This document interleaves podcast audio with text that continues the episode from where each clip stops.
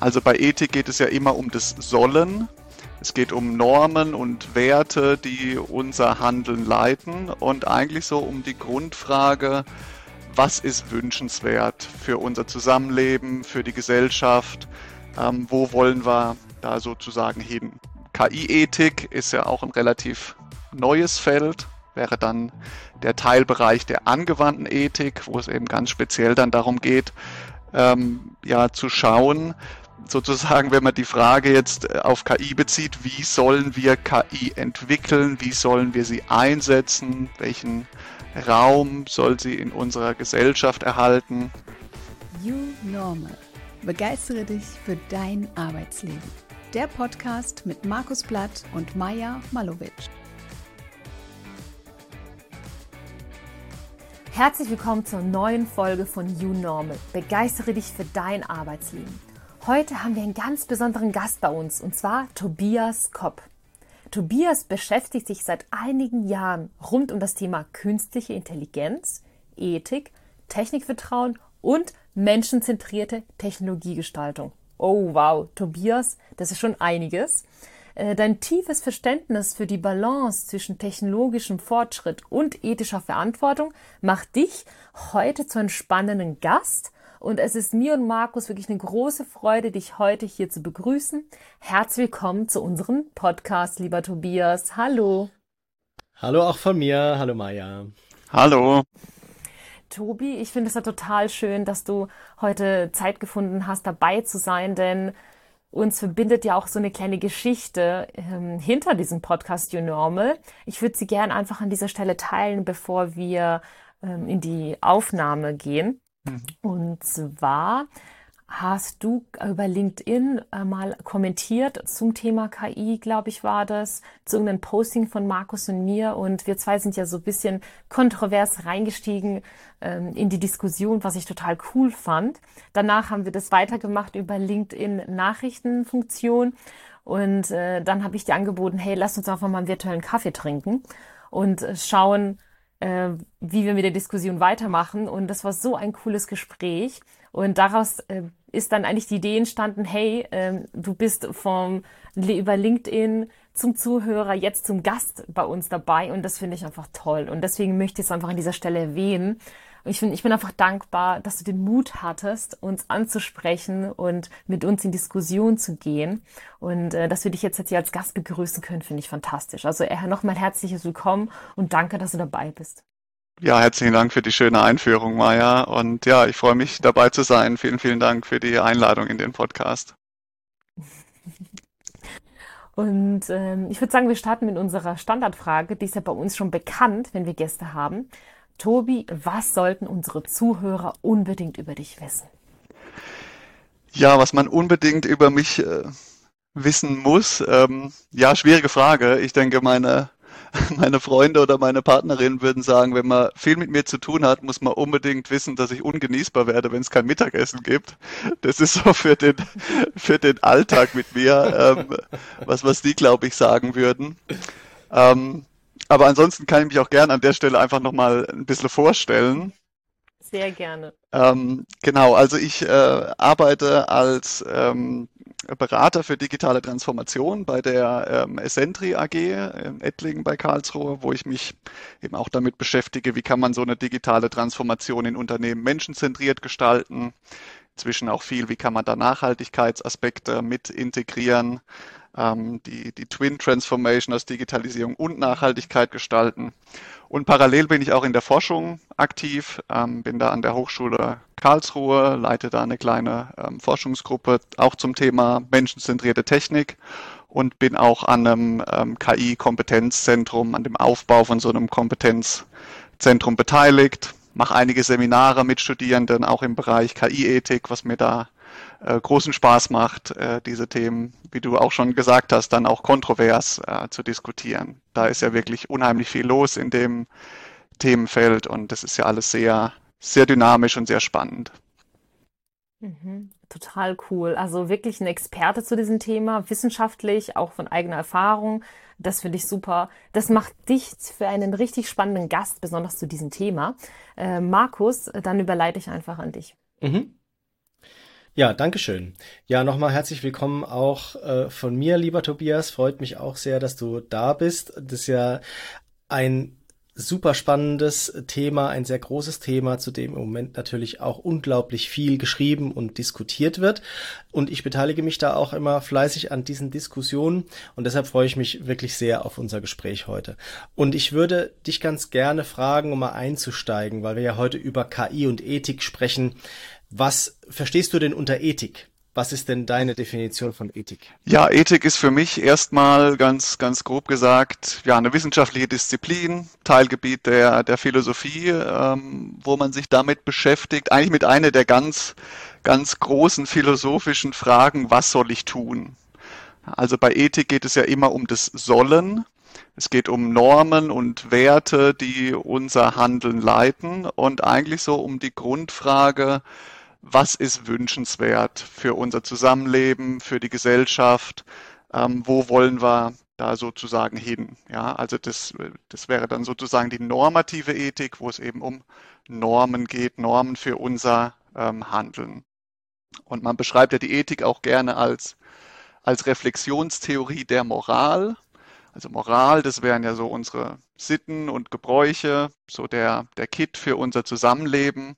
Und die Ethik ist eigentlich nochmal eine, eine Stufe drüber und reflektiert über diese Normen und, und ähm, ja, diese Sitten, die momentan bei uns gelten. Machen die Sinn? Stehen die vielleicht in Widerspruch? Welche Abwägungen zwischen verschiedenen Werten muss man machen? Und da kommen natürlich verschiedene ethische Theorien auch mitunter zu, zu unterschiedlichen äh, Antworten. Und wenn wir es vielleicht schon so ein bisschen jetzt auf KI beziehen, ähm, KI-Ethik ist ja auch ein relativ neues Feld, wäre dann der Teilbereich der angewandten Ethik, wo es eben ganz speziell dann darum geht, ähm, ja zu schauen, sozusagen, wenn man die Frage jetzt äh, auf KI bezieht, wie sollen wir KI entwickeln, wie sollen wir sie einsetzen, welchen Raum soll sie in unserer Gesellschaft erhalten, oder man könnte vielleicht auch sagen, äh, wenn man, wenn man jetzt eine KI als eine Art handelndes Subjekt verstehen will, was soll eine KI tun in gewissen Situationen? Das wäre so mein, mein Abriss, mein Verständnis von der Ethik und KI-Ethik. Wow, vielen Dank. Ich fand das schon so teilweise richtig so philosophisch erklärt. Und wenn wir auf das Thema menschenzentrierte KI schauen, denn ich habe dich ja vorhin so ein bisschen vorgestellt, ähm, dass du viel in diese Richtung machst. Und wenn unsere Zuhörerinnen sich jetzt was darunter vorstellen können, was ist denn menschenzentrierte KI und warum ist es denn wichtig, diese Perspektive bei der Nutzung zu betrachten? Mhm. Ja, also grundsätzlich gibt es ja das Konzept des menschenzentrierten Designs schon, schon länger als KI. Also das ist was, was man nicht unbedingt jetzt auf, auf KI beziehen muss, aber was im Bereich von der KI jetzt nochmal viel mehr diskutiert wird und auch viel wichtiger wird, ähm, meiner Meinung nach. Und ja, also vom Begriff her menschenzentriert. Es geht also darum, den Menschen oder die Menschen in ähm, das Zentrum der Technikentwicklung und Techniknutzung zu stellen. Das ist aber aus meiner Sicht dann immer noch ein bisschen eine vage Erklärung. Und es gibt auch so den Spruch, ähm, ja, der Mensch äh, steht im Zentrum und da steht er im Weg. Ähm, und das ist dann eben genau, genau nicht das, was man mit, mit menschenzentriert meint. Äh, letztlich geht es darum, Technik nicht nur zu entwickeln, um Probleme zu lösen, nicht nur zu entwickeln, weil es eben faszinierend ist, weil man Spaß hat an der Entwicklung, sondern immer mit zu reflektieren, was bedeutet es jetzt für verschiedene Menschen? Trägt diese Technik mhm. zum Gemeinwohl bei? Wie beeinflusst die menschliches Zusammenleben? Und ähm, ja, manchmal ist ja Technikentwicklung oder die technischen Möglichkeiten auch einfach so faszinierend, dass man vielleicht diese Perspektive vergisst, ähm, immer mitzudenken. Und das Schöne an dem, an dem Begriff des, des Menschenzentrierten finde ich auch, dass, dass dadurch klar wird, es geht über das Nutzerzentrierte hinaus. Es geht nicht nur darum, die späteren Nutzer zu betrachten, sondern vielleicht auch andere Menschengruppen, die was mit der Technik zu tun haben. Ja, also dann gibt es das Beispiel, wenn ich jetzt im, im Medizinbereich eine App mache, dann muss ich auch daran denken, nicht nur wie nutzen dann vielleicht Patienten die App, sondern was bedeutet es dann auch für den Arzt, was bedeutet es vielleicht für mhm. Pflegerin, was bedeutet es für die Familie von dem Patienten. Ähm, gerade im KI-Bereich kann man dann sagen, da gibt es auch eben nicht nur den Nutzer der KI, sondern da gibt es vielleicht auch Menschen, die in den Trainingsdaten repräsentiert waren. Da kann es sein, dass eine KI Entscheidungsempfehlungen gibt und dass dann Menschen von diesen Entscheidungen betroffen sind. Also es geht dann weit über dieses reine Verständnis, ich muss es nutzerzentriert mit einer guten. Usability gestalten, hinaus. Ja, es geht darum, wirklich verschiedene Stakeholder zu betrachten, bis hin zu einer, zu einer gesellschaftlichen Ebene. Also manche, äh, manche Autoren sagen auch, äh, also wenn man von Human-Centered spricht, man müsste eigentlich gar von Humanity-Centered reden. Man müsste das wirklich äh, groß denken ähm, und sich viele Gedanken dazu machen, wer ist denn auch indirekt dann betroffen von so einer, von so einer technischen Anwendung. Mhm. Ich fand ein Beispiel ganz mhm. gut mit der App und den Arzt und den Schwestern und der Familie, dass es irgendwie größer betrachtet wird und nicht nur einseitig. Hast du auch ein Beispiel zum Thema KI und die Nutzung, dass man so ein bisschen in diese Perspektive reingeht? Hm, ich habe jetzt ein Beispiel, ich weiß aber nicht, ob es das Richtige ist, vielleicht kannst du es aufklären. Zum Beispiel mhm. ähm, kann man jetzt in Kriegssituationen mit der KI Bilder darstellen, die nicht der Wahrheit entsprechen. Mhm. Und du kannst äh, das so oder so die Ausrichtung gehen. Ist es in diese Richtung menschenzentrierte KI, die missbraucht wird? Also ja. Bildern, mhm. weißt du, was ich meine? Ja, ich finde, dass das, dass das Beispiel schon passt, weil ich könnte jetzt natürlich als Entwickler von dieser KI, könnte ich jetzt rein nutzerzentriert denken. Dann würde ich vielleicht sagen, die muss jetzt für Medienschaffende gut zu nutzen sein, dass die eben irgendwelche Bilder produzieren können, mhm. die sie dann später gut in ihrer Zeitung abdrucken können. Dann würde ich nur an den späteren KI-Nutzer denken. Wenn ich jetzt menschenzentriert denke, kann ich sagen, na ja, also ein Stakeholder wäre dann eben nicht nur derjenige, der dann ein Bild erzeugt und in seine Zeitung reindruckt, sondern auch derjenige, der die Zeitung liest und dann vielleicht mit einem verfälschten Bild einen völlig äh, falschen Eindruck äh, von einer Situation bekommt. Mhm. Also insofern finde ich das eigentlich ein, sehr gutes Beispiel. Mhm. Ähm, ich hätte noch so ein, ein Klassiker wäre für mich noch auch das Thema ähm, digitale Teilhabe zum Beispiel. Ähm, jetzt gibt es hier ein Schwimmbad und da konnte man früher seine, seine Eintrittskarten an der Kasse kaufen und inzwischen kann man die aber nur noch online kaufen. Und dann könnte ich jetzt natürlich auch nutzerzentriert sagen, wichtig ist es, dass dieses Online-System gut zu bedienen ist und ne, hohe Usability und so mhm. weiter. Aber menschenzentriert müsste ich jetzt eigentlich auch an die Nicht-Nutzer denken, nämlich diejenigen, die vielleicht eben keinen Internetzugang haben, sich keine Online-Tickets kaufen können mhm. und einfach nicht mehr ins Schwimmbad gehen können, weil es keine Offline-Möglichkeit zum Ticketerwerb mehr gibt. Also das wäre auch noch so ein Beispiel, wo dann menschenzentriert eben nicht nur auf Nutzer, sondern hier auch explizit eigentlich auf Nicht-Nutzer ähm, fokussieren würde. Was mache ich dann mit den Personen und wie schränkt es deren Freiheit ein, wenn ich jetzt hier nur noch ein Online-System anbiete, die aber keinen Online-Zugang haben? Mhm, und Angst davor haben, ja. Verstehe ich. Gut erklärt, vielen Dank. Das bringt mich zur nächsten Frage. Ich empfinde das so, das Thema KI, wenn ich in mein Umfeld schaue und durch die Medien vielleicht auch ein bisschen, sage ich mal, gesteuert, macht KI oft den Menschen Angst. In diesen, einfach diese neuen Technologien, erstmal fühlen wir uns damit unwohl. Und ich frage mich, warum ist das denn so? Hast du vielleicht irgendwie Impulse für unsere Zuhörerinnen, woran das liegen könnte? Warum macht KI oder neue Technologien generell erstmal so viel Angst? Mhm. Ja, sehr gute Frage. Ähm, ich würde erstmal so ansetzen zu sagen, dass Angst zu haben auch von der Technologie ja auch was Sinnvolles sein kann. Also das ist ähnlich wie äh, so in der Debatte, wir müssen mehr Vertrauen für die Technologie schaffen. Ähm, ich bin der Meinung, manchmal kann es auch gut sein, Angst zu haben oder auch einer Technologie zu misstrauen. Ja, also ich würde auf jeden Fall gar nicht dafür plädieren, äh, dass wir jetzt überhaupt keine Angst äh, mehr haben. Ne? Es kann ein guter Hinweisgeber sein, wenn ich mir wenn ich mir unsicher bin, wenn ich noch keine Erfahrungswerte habe, dass ich vielleicht dann auch vorsichtig an was rangehe. Aber es wird natürlich ein Problem, wenn das dann eine lähmende Angst ist oder eine völlig unberechtigte Angst. Ja, also das, das Zielbild jetzt wieder aus ethischer Sicht gesprochen wäre sozusagen, dass man vertrauenswürdigen Technologien vertraut und keine Angst hat und vor Technologien, die nicht vertrauenswürdig sind, denen eben auch berechtigt misstraut oder vielleicht auch mit einer ängstlich vorsichtigen Haltung drangeht. Ja das wäre jetzt so mal mein einleitendes Statement dazu, weil mir das ganz wichtig ist, ähm, sozusagen hier diese normative Komponente rauszunehmen und so den Eindruck zu erwecken, wir dürfen keine Angst haben oder wir müssen immer der Technik vertrauen. Ja, ich glaube, es geht darum, dass wir das in einer angemessenen Form machen. Mhm. Sich vorsichtig annähern. Genau, genau. Mhm.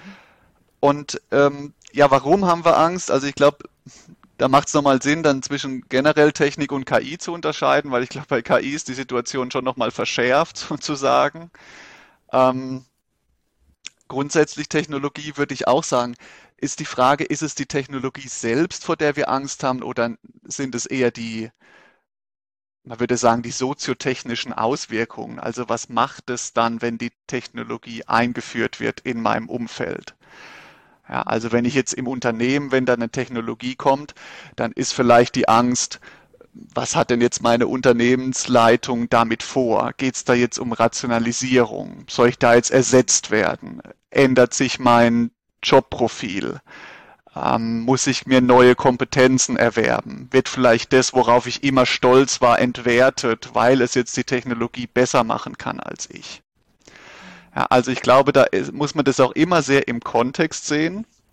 Und ich würde zum Beispiel auch sagen, letztlich vertraut man nicht einer Technologie, sondern man vertraut dann äh, seinem Vorgesetzten. Äh, es geht dann darum, was hat der vor, wenn er eine Technologie im Unternehmen einführt. Ja, also von dem her würde ich immer sagen, ist es auch ein relativ komplexes Phänomen und bei KI kommt dann hinzu, die ist total immateriell. Ja, man, man kann sie nicht sehen. Sie ist unheimlich komplex. Es ist schwer nachzuvollziehen, wie sie wirklich funktioniert. Ja, da kommt ja der Blackbox-Charakter dann mit ins Spiel. Dann hat sie irgendwie noch so eine Eigendynamik. Sie lernt dazu, sie äh, verbessert sich, verändert sich. Und dann ist sie auch noch in der ganzen öffentlichen Debatte extrem aufgeladen. Ja, allein mit diesem Begriff Intelligenz. Ja, ähm, was ja eigentlich was ist, wo, wo wir eher ja, bei Menschen gesehen haben, wo so ein Begriff ist, den wir, den wir für Menschen reserviert hatten. Und so ist KI dann aus meiner Sicht einerseits super schwer zu greifen und andererseits wahnsinnig aufgeladen, sodass es manchmal auch so eine übermächtige Aura bekommt. Mhm. Mhm. Und also, wenn wir das weit denken und sagen, es könnte passieren, dass KI mal intelligenter wird als Menschen, mehr kann in allen Bereichen, ja, dann ist es ja auch wirklich eine super existenzielle Geschichte. Dann sind wir auf einmal nicht mehr das intelligenteste ähm, Wesen auf dem Planeten. Wow. Also das ist ja auch wirklich ein großes Ding. Und ähm, man spricht auch so von den großen narzisstischen Kränkungen der Menschheit. Da gibt es so eine Liste. Ja, das fängt dann an tatsächlich mit, mit Kopernikus. Die Erde steht gar nicht im Mittelpunkt des Weltalls. Und dann zum Beispiel mit Freud, äh, wir können unser Verhalten gar nicht äh, letztlich steuern, sondern das Unterbewusstsein steuert da immer mit. Und da sagt man, diese, wenn wir wirklich dahin kommen zu sagen, wir sind nicht mehr das intelligenteste Wesen, dann würde sich das in diese Liste einreihen der großen narzisstischen Kränkungen. Und mein Gott, klar macht es Angst. Also mhm. so gedacht ist es halt wirklich auch ein großes Ding. Und davon hören wir ja auf vielen Medien. Mhm. Ich glaube, das sind diese Emotionen, die da reinkommen. Eigentlich ist es ein sehr emotionales Thema. Angst, Emotion, ja. Vielen Dank, hast du voll äh, spannend erklärt. Dankeschön.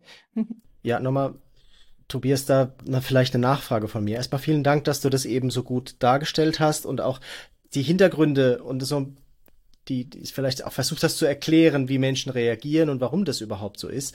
Nur ist das, ich bin ja halt da äh, so der derjenige, der fragt, ja und was machen wir denn jetzt? Ne? Weil nur also wie das Kaninchen vor der Schlange zu stehen, das bringt uns ja nicht weiter. Ne?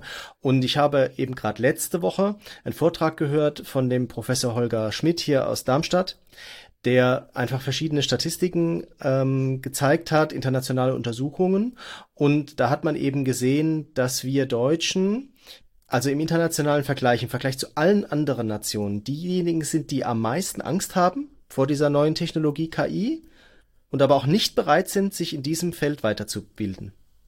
Und dann siehst du in diesem, in dieser Matrix, siehst du dann halt die üblichen Verdächtigen, die ganzen Asiaten, die alle ganz oben sind, sagen, ja, hier neue Technik, super äh, wir bilden uns weiter, wir wollen dabei sein, die Amerikaner und so weiter. Und wir Deutschen sind ganz unten rechts in dieser Darstellung. Ne? Wir haben Angst, aber wir wollen uns auch nicht damit auseinandersetzen. Also es kann ja nicht die Lösung sein. Also wie kann denn, was kann denn jetzt aus deiner Sicht eine Lösung sein, hm. um, um dort äh, mit diesem Thema KI tatsächlich vernünftig umzugehen? Psst, Werbung in eigener Sache. Du interessierst dich für das Thema KI und möchtest die neuesten KI-Tools direkt auf deine persönlichen Use Cases anwenden? Du hast aber noch Berührungsängste und dir fehlt die Übersicht für die richtigen Tools? Perfekt! Dann ist unser KI-Training genau das Richtige für dich. Gemeinsam durchleuchten wir innerhalb eines Tages alles, was du aktuell über KI wissen musst. Du erarbeitest dir dein Wissen mit anderen innerhalb viel interaktiver Teamarbeit Du lernst Prompts richtig einzusetzen, du lernst den Umgang mit dem Thema Datenschutz und wir teilen mit dir die effizientesten KI-Tools, die du direkt anwenden kannst und das in, der, in dem Training auch machen wirst. Ein Handout und die besten 30 KI-Tools für dich und deine Arbeit stellen wir dir im Nachgang auch zur Verfügung. Unser Training findet komplett online statt und du kannst dich da mit uns gemeinsam weiterentwickeln. Mehr Infos und alle Termine zum Training KI für dich im Unternehmen effizient und sicher nutzen findest du unter www.ki-training-innovation.de. Und natürlich auch hier in den Shownotes gibt's diesen Link. Wir freuen uns sehr auf dich. Weiter geht's mit der Folge. Ja, also dieses Beispiel, wie das Kaninchen vor der Schlange zu stehen, das wäre dann wahrscheinlich wirklich die lähmende Angst. Ähm, und was du beschreibst, also wenn dann auch keine Bereitschaft da ist, sich überhaupt dem Thema zu, zu nähern und Wissen aufzubauen, dann würde ich das auf jeden Fall auch als, als problematisch sehen, ähm, weil natürlich mehr zu wissen, mehr die Hintergründe zu verstehen, das realistischer einordnen zu können und auch dann erste mhm. Berührungspunkte zu haben, das hilft natürlich total. Ja. Ähm, ich würde da auch so ein bisschen wieder auf das zurückkommen, was ich vorhin gesagt habe, dass das Vertrauen so ein bisschen ein systemisches Phänomen ist. Also es kann natürlich dann helfen, wenn es irgendwelche Institutionen gibt, die so eine KI geprüft haben, wenn es eine Art Prüfsiegel gibt. Wenn ich dann, wenn mir jemand die KI nahe bringt, dem ich selbst sehr vertraue wenn ich jetzt eben im Arbeitsplatzkontext eine total vertrauensvolle Unternehmenskultur habe, dass ich dann bei der KI-Einführung keine Angst habe, dass die jetzt mich ersetzen soll. Ähm, wenn da auch sensibel kommuniziert wird. Also aus meiner Sicht ist auch die Sprache ein, ein großer Hebel, dass man es eben sprachlich nicht so sehr auflädt, dass wir da realistisch drüber sprechen, dass wir aufpassen, welche Assoziationen äh, sind denn dann mit bestimmten Begriffen verbunden. Und ähm, da, da, da kann man wirklich schon bei dem Intelligenzbegriff anfangen, ja, äh, der aus meiner Sicht schon äh, eher suboptimal ist, wenn man da jetzt sagt, hier ist ein Algorithmus, der optimiert sich selbst und der ähm, macht hier Vorschläge auf Basis von Daten. Dann ist es für mich schon eine andere Nummer, wie wenn wir sagen, hier wird jetzt eine künstliche Intelligenz eingeführt, die selbst dazulernt und dann uns vielleicht irgendwann überholt sozusagen. Also ich glaube, da ist wirklich sensible Sprache, sprachliche Abrüstung auch ein Mittel. Ähm, vertrauensvolle Systeme, vielleicht Institutionen mit Prüfsiegel, die dann sozusagen ähm, indirekt Vertrauen auch in die Technologie vermitteln und dass wir dann zumindest mal mhm. diesen ersten Schritt schaffen, dass man in den Kontakt mit der KI geht, eigene Erfahrungen macht. Ja, also solche Experimentierräume, weil natürlich Vertrauen basiert auf vergangenen Erfahrungen. Und wenn man so sehr misstraut, dass man gar keine Erfahrungen machen kann, dann kommt man schlecht aus diesem Zustand raus. Ja, deshalb mhm. ähm, ist es eigentlich gut, natürlich schon eine Tendenz zum kritischen Vertrauen zu haben, weil das ermöglicht erstmal Handlungs- und Erprobungsspielräume und den Erwerb von Erfahrungen. Mhm. Ja. Wenn wir jetzt auf die aktuellen KI-Systeme schauen, die, die im Moment am Markt sind und die auch genutzt werden können, ne, von äh, äh frei zugänglich sozusagen, Glaubst du, dass die eben die menschlichen Werte und Prinzipien auch schon berücksichtigen? Oder was kann man da noch verbessern? Ja, ähm, recht schwierige Frage, weil es natürlich ganz unterschiedlich ist, je nach Anwendung. Ich meine, es gibt ja die verschiedensten ähm, Anwendungen und natürlich äh, die verschiedensten ethischen Bedenken dann je nach, je nach Anwendung auch. Grundsätzlich wäre mein Gefühl, ähm, dass es ja, dass es nicht unbedingt berücksichtigt wird. Man könnte ja vielleicht auch so ketzerisch sagen, äh, bei wie vielen Softwareentwicklungsprojekten oder KI-Entwicklungsprojekten sind denn Ethiker involviert? Welche Verfahren werden denn da überhaupt angewendet, um so menschliche mhm. Prinzipien oder ethische Prinzipien äh, oder menschenzentrierte KI-Prinzipien wirklich zu berücksichtigen? Ja, und ähm, also es gibt da Ansätze, um diese Dimension mit reinzubekommen, aber ich sehe momentan noch nicht, dass das gelebt wird und ich sehe vielleicht auch noch nicht den richtigen äh, Druck, dass das gemacht wird, ähm, weil es noch noch keine starke Regulatorik gibt, weil es noch keine starken Prüfsiegel gibt, weil das vielleicht noch gar nicht so transparent ist und auch noch nicht so sehr nachgefragt wird. Also ich sehe da momentan eher dass die Systeme aus dem Druck heraus entstehen, da einfach mithalten zu wollen ne? oder zu erproben, was geht denn wirklich technisch, ähm, wie weit können wir da kommen. Und das sind natürlich dann Fragen, klar, das, das sind Ingenieursfragen. Äh, Ingenieure haben natürlich auch ein, ein Fable dafür auszuprobieren, was geht und vorwärts zu denken und technischen Fortschritt zu produzieren. Und da kann natürlich diese, diese ethische äh, Dimension manchmal eher so wie so ein Bremsklotz auch wirken. Und ähm, also ich habe jetzt zum Beispiel auch ein, ein Buch liegen ähm, von, von Sarah Spiekermann, die, die ist Ethikerin, ähm, Ethical IT Innovation heißt es. Und die beschreibt es auch so, dass es natürlich ähm, ja, dass, dass Ingenieure tendenziell ja Lust haben, Dinge zu entwickeln, dass sie da vorwärts kommen wollen und dass sie natürlich jetzt auch nicht damit vertraut sind, Werteüberlegungen anzustellen. Und sie schlägt da relativ strukturierte Verfahren vor, ähm, beispielsweise Value-Based Engineering. Das ist so ein, so ein Vorgehensmodell, was jetzt auch ähm, zu einer ISO-Norm wurde mit dem man dann gezielt auch im Entwicklungsprozess so Schritte hat, wo man sich ähm, Wertedimensionen anguckt und wo man auch versucht, wirklich Werte so herunterzubrechen, dass man sie in einer Entwicklung mit einbeziehen kann. Mein Gefühl wäre, dass das noch eine ziemlich, ja, ziemlich neues äh, Vorhaben oder Phänomen ist und dass das noch nicht so viel gelebt wird. Mhm. Welche ethischen Bedenken hast du denn bei der täglichen Benutzung von KI selbst?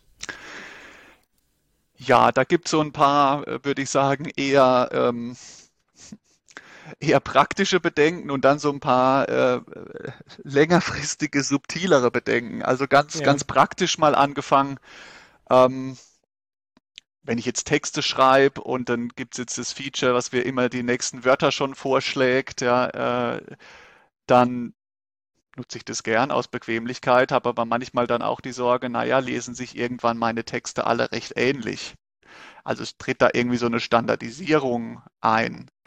Ähm, verändert sozusagen dann die KI letztlich meinen Sprachstil. Mhm.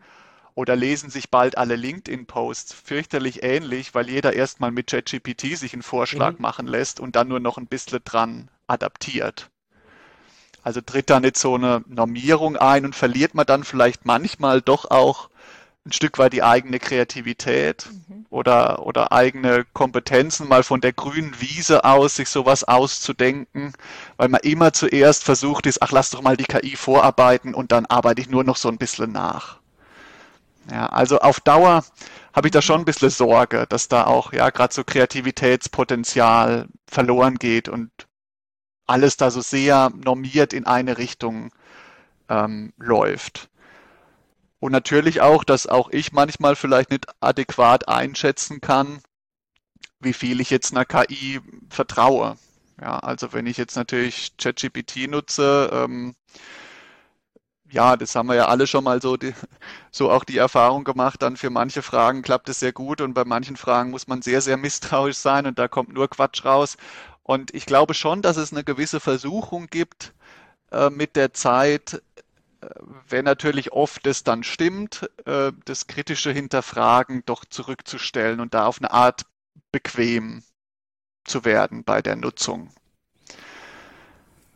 Und natürlich auch, wenn ich das jetzt noch etwas subtiler und längerfristiger äh, denke, ja, dass wir sehr eben in diese Bequemlichkeits-Effizienzschiene ähm, reinrutschen, dass ich auch, also dass wir sehr datengläubig vielleicht auch werden, dass das auch was mit unserem Menschenbild macht, ja, dass wir andere Menschen nur noch als Informationsverarbeitungsmaschinen wahrnehmen, ähm, dass da doch so manches ja, auf der Strecke bleibt oder wir in so ein ganz datengetriebenes, quantitatives äh, Welt- und Menschenbild ähm, geraten.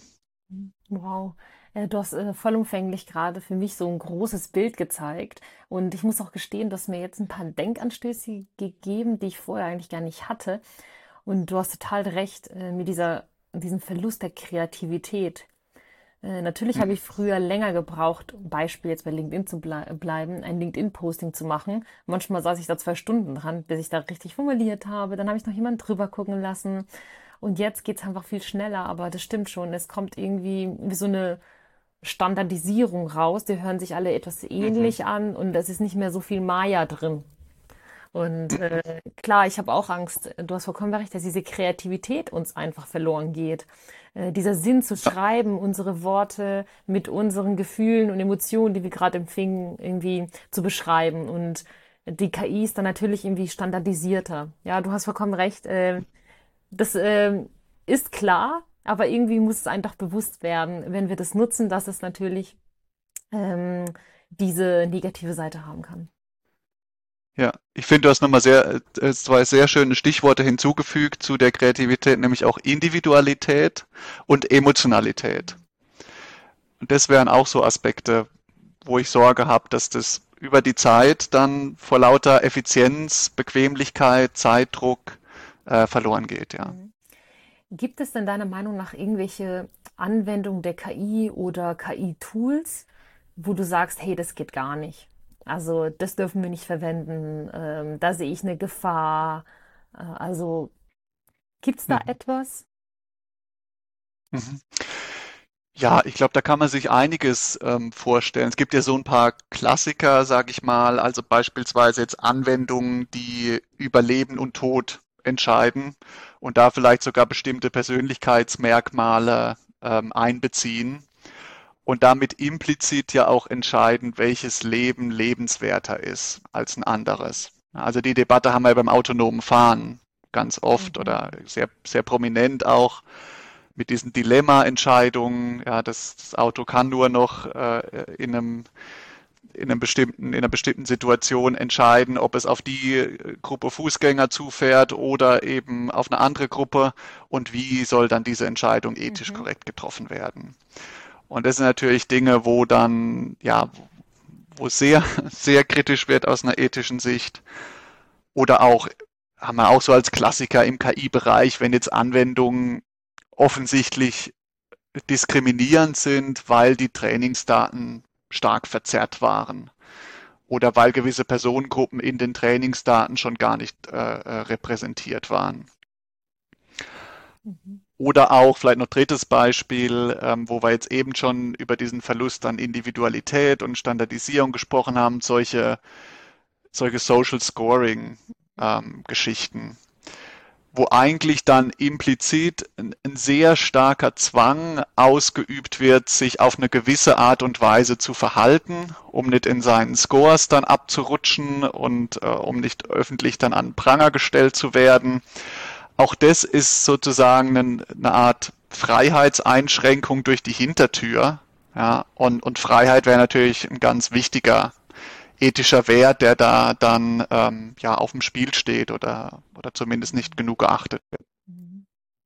Cool, spannend. Vielen Dank, Tobi. Gerne. Ich will es noch mal ein bisschen umdrehen jetzt, Tobias, und dich ein bisschen herausfordern, weil ich äh, eher, äh, eher tatsächlich dazu neige zu sagen, hey, lass uns doch mal gucken, was das, was das wird, was man damit alles machen kann. Und nicht schon wieder von Anfang an zu sagen, da haben wir Bedenken und das wollen wir nicht und was könnte denn passieren und lass uns doch lieber bleiben und ist es nicht alles immer viel kuscheliger gewesen in den 80ern weil wir ja auch nicht alleine auf der Welt sind. Und ich habe mhm. so sehe so ein bisschen die Gefahr, äh, wir, wir neigen ja generell zur Überregulierung. Ne? Also wir rufen immer sofort nach dem Staat und äh, der muss immer alles richten, kennt sich aber leider dann nicht so richtig aus und dann macht er irgendwas und äh, und hinterher muss man gucken, wie man damit umgeht. Und äh, bei den Asiaten und den Amerikanern läuft das halt immer alles weiter und am Ende nutzen wir dann amerikanische und asiatische Tools, weil es unsere einfach nicht gibt, weil wir sie von Anfang an kaputt gemacht haben oder sie tot bedenkt haben. Und ähm, es, ich glaube, dass es also ich persönlich glaube grundsätzlich, dass es gut ist, dass die EU diesen AI Act macht und sich mhm. damit auseinandersetzt. Aber es ist schon bezeichnend, dass wir immer zuerst äh, nach Regulierung suchen. Und mich würde jetzt interessieren, wie da deine Meinung dazu ist, ob das, ob du nicht auch eine Gefahr in Überregulierung siehst. Ja, ähm, gute Frage. Also ich, ja, ich blicke da auch so ein bisschen ambivalent drauf. Also natürlich ähm, gibt sicher dieses Risiko zu überregulieren, aber die entscheidende Frage, Markus, ist ja immer, ab wann ist es Überregulierung? Mhm.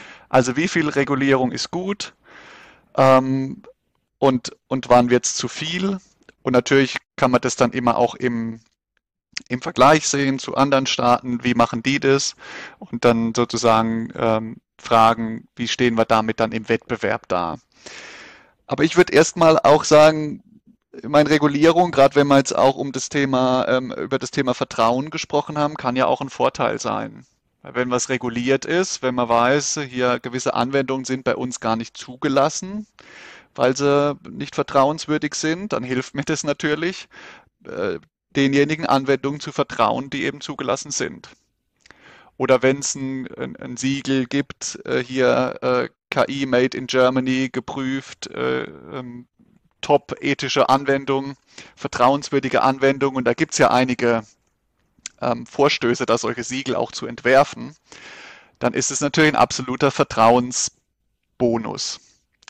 Ja, also ich würde sagen, Innovation kann, äh, äh, ähm, Regulierung kann insofern auch ein gewisser Innovationstreiber sein, kann Vertrauen schaffen, kann auch ja eine gewisse Konformität, Interoperabilität schaffen. Ich würde es von dem Standpunkt erstmal nicht so negativ sehen. Manchmal gibt es ja auch die Formulierung, die EU oder Deutschland sind Vorreiter bei der Regulierung. Und das klingt dann natürlich irgendwie nach Wettbewerbsvorteil. Aber es kommt natürlich ganz stark auf das Maß an. Ich war gestern auf einem, auf einem Workshop, wo es um Nachhaltigkeit ging und auch um die Regulatorik. Und da kommt ja auch ganz viel auf uns zu, jetzt gerade von, von ähm, EU-Ebene. Und da haben wir das auch kontrovers diskutiert da war aber auch so der Tenor, ähm, dass jetzt andere Länder da gar nichts machen und deshalb alles viel schneller vorankommt, ist so ein äh, bisschen veralteter Wissensstand, sondern da ziehen jetzt andere Länder auch in der Regulatorik nach. Ähm, und da hat es wirklich so ein bisschen diesen Vorreitercharakter. Wir haben es halt schon früher gemacht, wir haben uns dann schon früher damit auseinandergesetzt und haben dadurch auch einen Wettbewerbsvorteil. Mhm. Aber wie gesagt, also ich, ich, ich sehe natürlich auch das Risiko, was du ansprichst. Ich finde es aber erstmal auch gut, dass wir sagen, unsere Werte sind uns so wichtig, dass wir uns damit auseinandersetzen, dass wir vielleicht auch in, in Kauf nehmen, dass es eine kleine Verzögerung im technischen Fortschritt gibt. Dafür haben wir vielleicht auch eine Art gesellschaftlichen Fortschritt oder Wertefortschritt sozusagen, dass wir uns die Zeit dafür nehmen.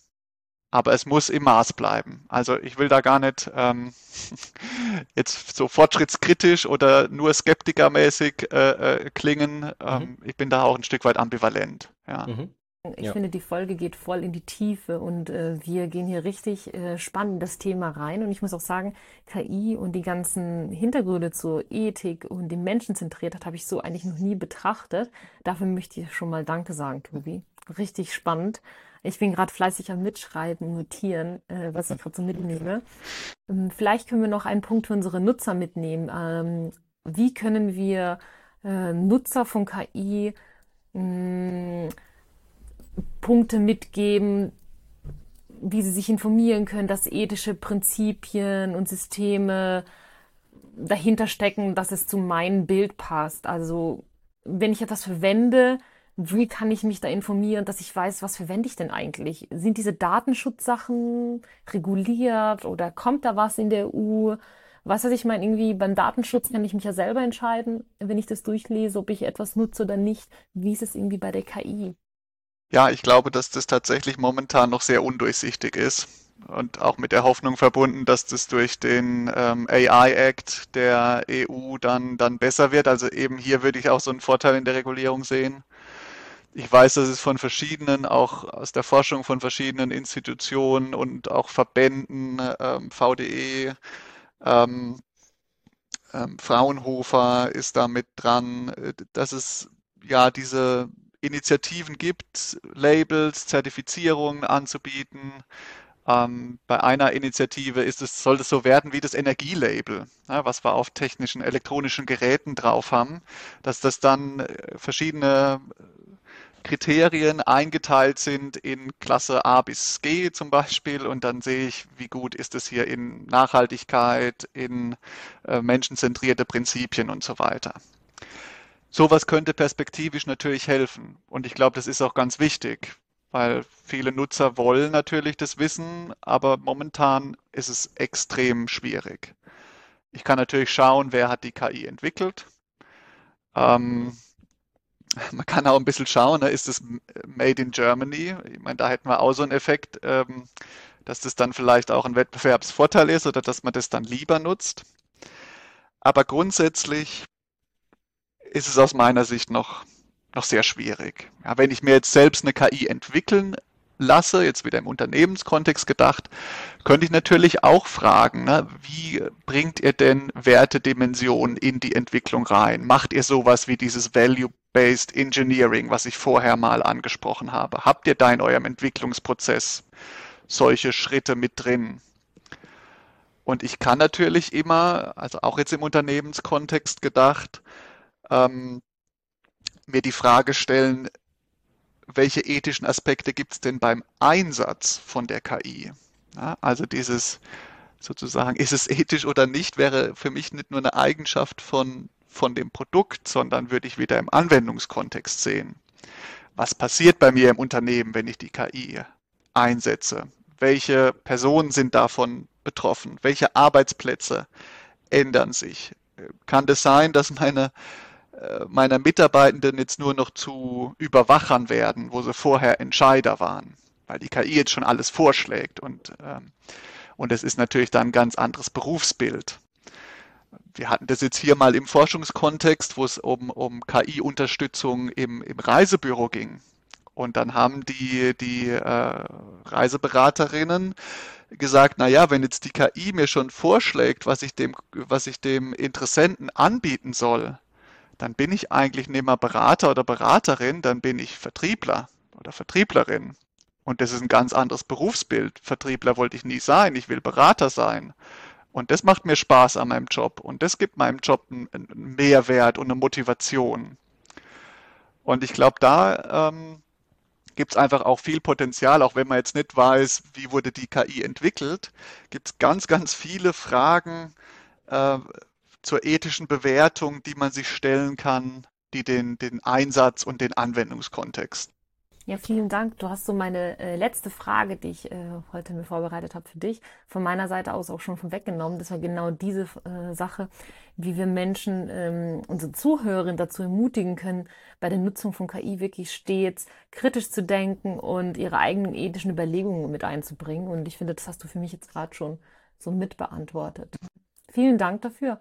Äh, Markus, deine letzte Frage an Tobi. Ja, genau. Und zwar, ähm, ich halte es für sehr wichtig, dass man sich damit jetzt schon auseinandersetzt. Und deshalb machen wir ja diese Folgen. Und ich rate auch immer den Unternehmen, jetzt ähm, sich damit nicht nur auseinanderzusetzen und die Mitarbeitenden zu schulen, sondern sich auch klare Regeln zu geben für die Nutzung von KI im Unternehmen. Was gibt es denn aus ethischer Sicht für Tipps, vielleicht drei, damit wir so ein bisschen im Rahmen bleiben, ähm, für Unternehmen, wie sie KI ethisch einsetzen können? Mhm. Ja, ich versuche das mal auf drei, drei Tipps irgendwie runterzubrechen. Ähm, für mich wäre, glaube ich, der, der erste Schritt immer mal so, klingt natürlich auch wieder etwas vage, aber ein Bewusstsein zu schaffen, was sind denn überhaupt Werte und ethische Prinzipien, die in dem Unternehmen wichtig sind. Mhm. Was liegt uns da besonders am Herzen? Einfach mal den, den Diskurs anzustoßen und selbst ein bisschen Klarheit zu schaffen, welche Werte liegen uns am Herzen ähm, und auf welche wollen wir auch besonders achten, wenn wir dann KI einführen. Und dann braucht es, glaube ich, so ein so einen Rahmen, dass man wirklich auch darüber reflektiert, dass das auch, äh, dass da kritische Stimmen wirklich erlaubt sind bei so einem Technikeinführungsprozess, dass man da viele Stakeholder mit äh, dazu holt gegebenenfalls dann auch sich mal so ein Rahmenwerk wie dieses Value-Based Engineering zum Beispiel anschaut, was, was sind da Schritte, äh, die man da gehen kann, wie kann man solche Werte herunterbrechen und operationalisieren und sich mal so ein Bild verschafft, welche Werte tangiert jetzt diese KI-Einführung. Ähm, und ähm, letztlich würde ich auch sagen, im Zweifel auch nicht davor äh, zurück, zurückscheuen, sich wirklich Expertise in dem Gebiet mal dazu holen. Also wirklich auch jemand, der da eben mit, mit Ethik oder Philosophie und, und wertebasierter Technikeinführung was zu tun hatte. Mhm. Weil es natürlich einfach eine Perspektive ist, die man nicht so gewohnt ist. Und äh, klar, ich meine, da beschäftigen sich ähm, äh, Wissenschaftlerinnen seit, seit Hunderten und Tausenden von, von Jahren äh, damit. Und da steckt doch eine ganz schöne Tiefe drin, die man vielleicht auf den ersten Blick auch gar nicht so, so sieht und wo man, glaube ich, ein bisschen Übung auch entwickeln muss, um, um sensibel zu werden. Ja? Was für Werte sind hier überhaupt betroffen ähm, und auf was muss ich hier überhaupt achten? Mhm. Super, danke für die, für die Tipps. Ja, vielen Dank äh, für deine Zeit, die Folge und ähm, die ganze Inspiration zu diesem Thema einfach mal anders betrachtet. Äh, lieber Tobi, wenn man sich mit dir vernetzen möchte, wie macht man das am besten? Ja, natürlich gerne ähm, über LinkedIn, äh, so wie es ja auch bei uns äh, ganz gut äh, geklappt hat. Ansonsten bin ich natürlich erreichbar einerseits über die über die Webseite von der von der Essentri oder auch von der Hochschule Karlsruhe. Also da findet man mich auch im Web äh, hoffentlich ganz gut über die die beiden Adressen. Äh, kann sich da auch gerne informieren, was eben bei der Essentri meine Schwerpunkte sind. Ähm, und auch was für Forschungsthemen wir an der Hochschule behandeln. Da wird man dann hoffentlich auch feststellen, dass es da einige Überschneidungen und gute Synergieeffekte gibt. Aber ähm, ja, der beste Weg super gerne einfach über LinkedIn. Vielen Dank Kontakt. für deine Zeit. Dankeschön. Danke auch von mir. Sehr, sehr gerne. Hat mir großen Spaß gemacht. Vielen Dank euch für die auch äh, für mich sehr, sehr anregenden ähm, Fragen. Klasse. Ja. Vielen Dank auch von mir, Tobias. Es war ein toller Einblick und ich glaube, wir haben da unsere Sinne auch nochmal geschärft in diese Richtung. Und ähm, genau, ich glaube, wir alle sind gespannt, wie das Thema weitergeht und sich entwickelt. Und vielleicht können wir uns ja in einem Jahr nochmal zusammensetzen und mal gucken, wie dann tatsächlich die aktuelle Situation ist. Ich möchte mich auch bei euch bedanken, liebe Zuhörer, fürs Dranbleiben. Es war heute eine spannende Folge. Wir freuen uns, wenn ihr uns dazu Feedback gebt. Gerne in den sozialen Medien, teilt unsere Folgen und teilt den Podcast. Ihr könnt uns auch immer direkt Feedback geben oder Fragen über feedback at unormal.de.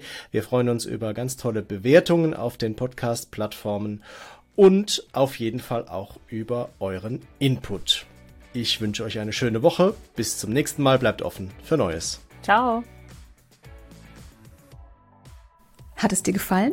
Dann teile diesen Podcast mit deiner Community und wir freuen uns über deine Kommentare über feedback at unormal.de.